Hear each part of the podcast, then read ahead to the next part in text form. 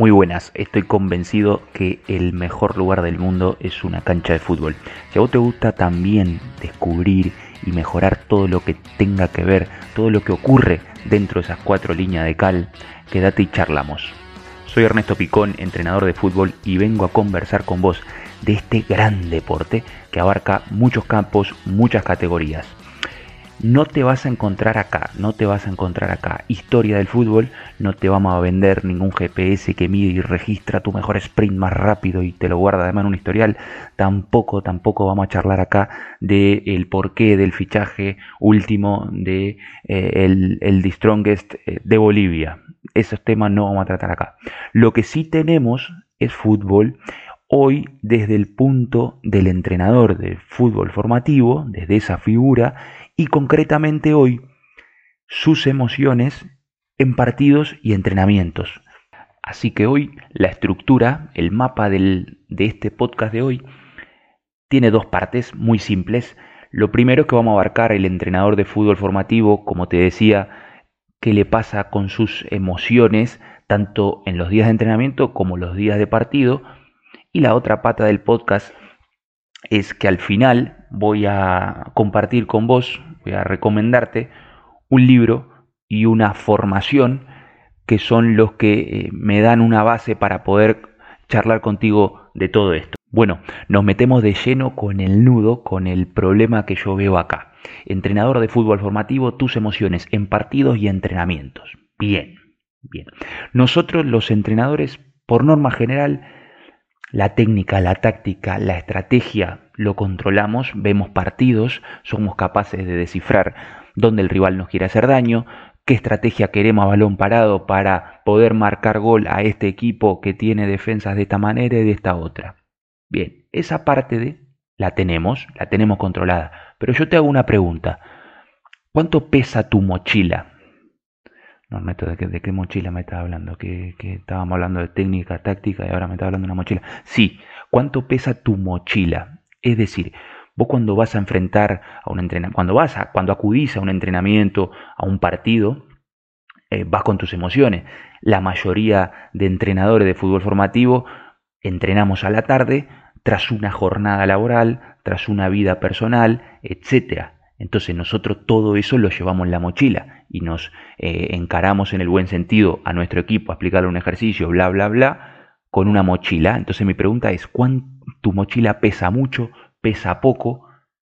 Tener jornadas laborales muy grandes o una vida personal en la que a veces tenemos problemas, eso es ineludible, es decir, eso va a ir en la mochila. La cuestión es cómo lo gestionas. Eso te condiciona mucho cuando tu entrenamiento va a empezar o cuando vas a a disputar ese partido tan importante? ¿Cuánto pesa tu mochila? Yo te dejo algunas preguntas. ¿Vos te observás? ¿Vos eh, te grabás en un partido o un entrenamiento para ver tu lenguaje corporal, por ejemplo? ¿Vos te preguntás cómo resolviste un problema u otro o por qué pegaste ese grito brutal cuando la tarea no iba como vos querías? ¿Vos pasás estas cosas a papel, le das una vuelta? Yo creo que en la mayoría de los casos no, los entrenadores no le damos mucha bola a este tema y es fundamental, es la base, porque aunque tu ejercicio tácticamente sea el mejor ejercicio de la historia de los ejercicios tácticos, si vos a la hora de explicarlo y a la hora de corregirlo lo haces con una mochila muy cargada emocionalmente porque en el trabajo te va así de una manera u otra o porque familiarmente estás con un tema que no has resuelto, bla, bla, bla, tu ejercicio tácticamente al final se diluye e igual no les deja nada a los muchachos o a las muchachas esa tarde.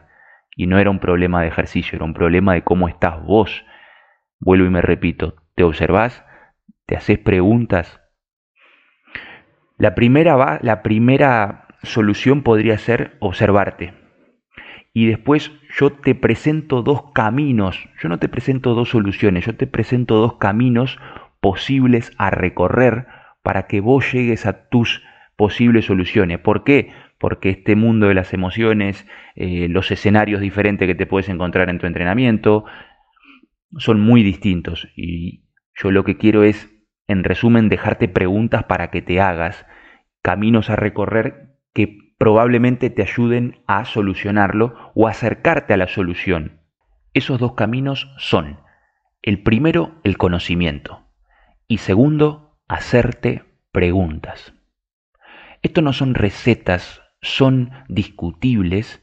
Lo que sí yo quiero, lo que, eh, lo que pretendo es que nosotros los entrenadores de fútbol formativo tenemos una grandísima herramienta que es el fútbol, pero también tenemos que trabajar en nuestra persona, en nuestra persona.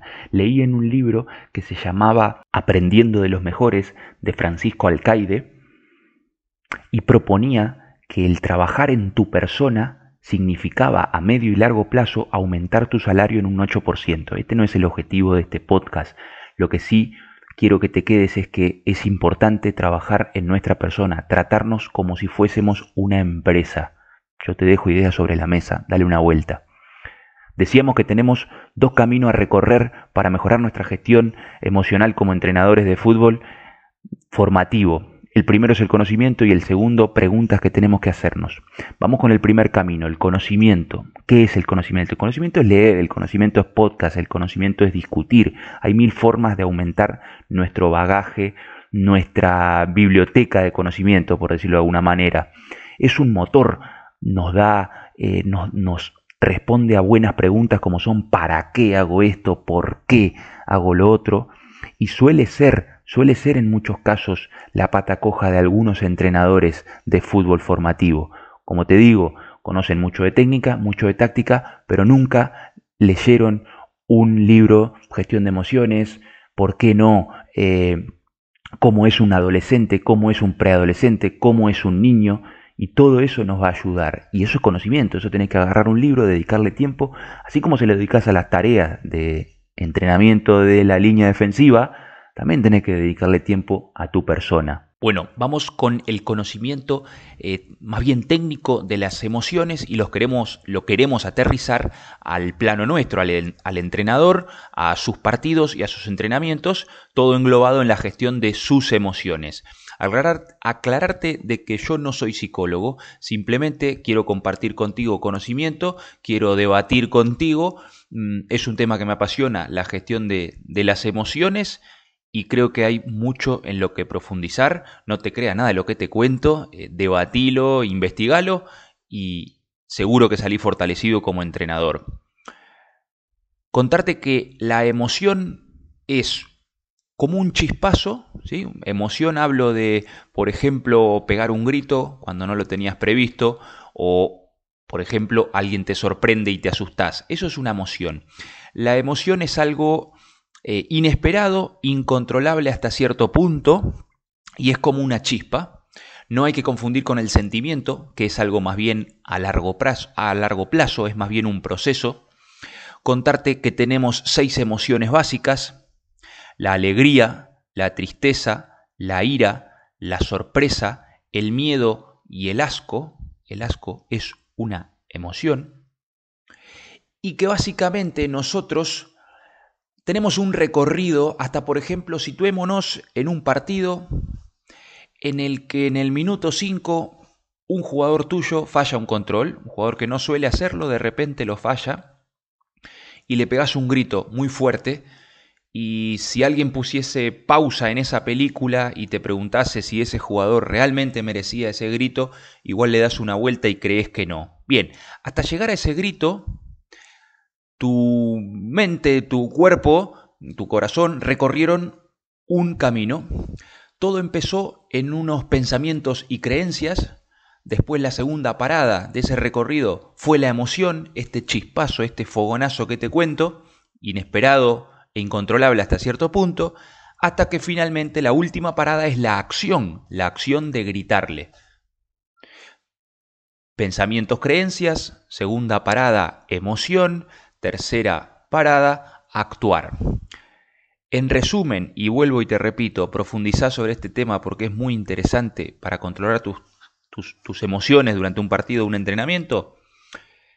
Nosotros podemos meterle mano a esta situación, sobre todo desde el trabajo previo a cómo pensamos. Nosotros la emoción no la podemos cambiar, ya apareció, fue inesperada en un partido caliente, en un momento que tu equipo está al punto del descenso, etcétera. No es el momento de trabajar en tus emociones, es complicado al menos. Existen técnicas, existen, pero yo soy partidario de que trabajemos antes. Es decir, que hagamos trabajo de prevención. ¿Y cómo lo podemos hacer? Bueno, al día siguiente de ese grito, de esa situación, nosotros podemos sentarnos, café, lápiz, papel, y echarle un vistazo a la película de cómo nos comportamos como entrenadores de fútbol formativo al lado de la, de la línea de banda y ver que hemos pegado un grito que no nos gustó. La primera, el, primer, el paso cero sería la observación, como te estoy contando.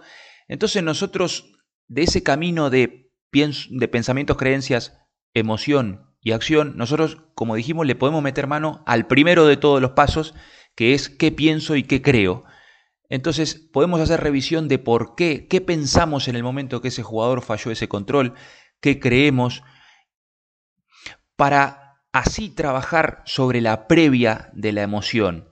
Entonces, si lo hacemos varias veces con varias situaciones, nos vamos a dar cuenta que esos pensamientos y esas creencias muchas veces son erróneos porque nosotros no tenemos toda la realidad en, nuestra, en nuestras manos, nosotros no entendemos todo lo que al jugador le pasa, y es verdad que ese jugador nunca falla un control, pero igual desconocemos totalmente que ese día lo fueron a ver los tíos que vinieron de Canarias, está un poco más nervioso de la cuenta y por eso falló el control. Mas sin embargo vos en tu hoja de ruta, después haciendo análisis, estás viendo que pensaste que estaba nervioso por la situación de, de, estar en el abismo del descenso que tiene el equipo, entonces vos pensaste y dijiste, ah, este jugador lo que tiene es miedo, lo que pasa es que le tiemblan las piernas y no tiene nada que ver. No tiene ni miedo ni le tiemblan las piernas. Simplemente en el caso hipotético de que vinieron los tíos de Canarias a verlos y por eso está un poquito más nervioso.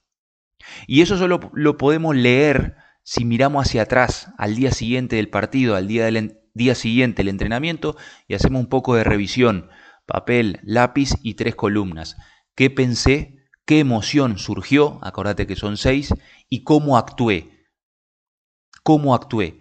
Cuando lo haces varias veces, empezás a cambiar los procesos de pensamiento, tus emociones empiezan a ser más controlables, tus acciones también, y eso repercute en el rendimiento tuyo primero y de tu equipo después. Dijimos que íbamos a recorrer dos caminos para mejorar este aspecto nuestro como entrenadores de fútbol formativo. Acabamos de ver que el conocimiento es uno de ellos. Y el segundo es que yo te quiero dejar preguntas sobre la mesa para que vos te hagas y lo apliques a tu caso. Seguro que hay mucho más preguntas que hacerse. Si querés compartirlas con, en, este podcast adelante, podés dejar en comentarios, etc. Te dejo preguntas para que vos analices y puedas meterte en el mundo de cómo te gestionás vos eh, en un partido o en un entrenamiento a nivel emocional y si te deja eso desarrollar bien tu actividad como, como profesional del fútbol. Vos, ¿cómo reaccionás cuando empezás perdiendo? ¿Vos cómo reaccionás cuando existe un mal control de algún jugador determinado? ¿Vos cómo reaccionás cuando vas ganando y van muy pocos minutos de partido? ¿Qué emociones te surgen en un entrenamiento cuando la tarea sale mal? Cuando los niños están algo descontrolados?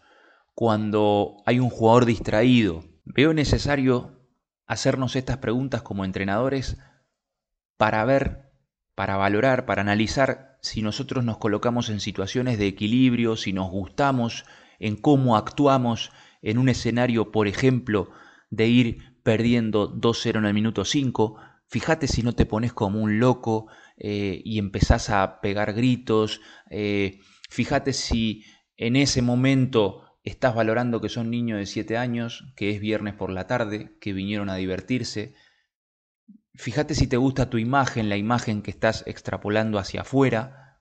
En definitiva, valora si cuando ocurren determinados escenarios en el fútbol, en tu semana profesional, tenemos que valorar si nos gustamos, si nos gusta, repito, la imagen que estamos proyectando, si somos libres o somos muy presos de las emociones, de esas reacciones espontáneas, incontrolables, como puede ser la ira porque voy perdiendo, porque el árbitro creo que cobró no sé qué, no sé cuánto, o por el otro lado, excesos de alegría por el hecho de haber este, marcado un gol y cuidado con el exceso de alegría porque se puede transformar en euforia y te puede dejar desconcentrado como entrenador y eso puede repercutir luego en el rendimiento y por último, ¿por qué no en el resultado?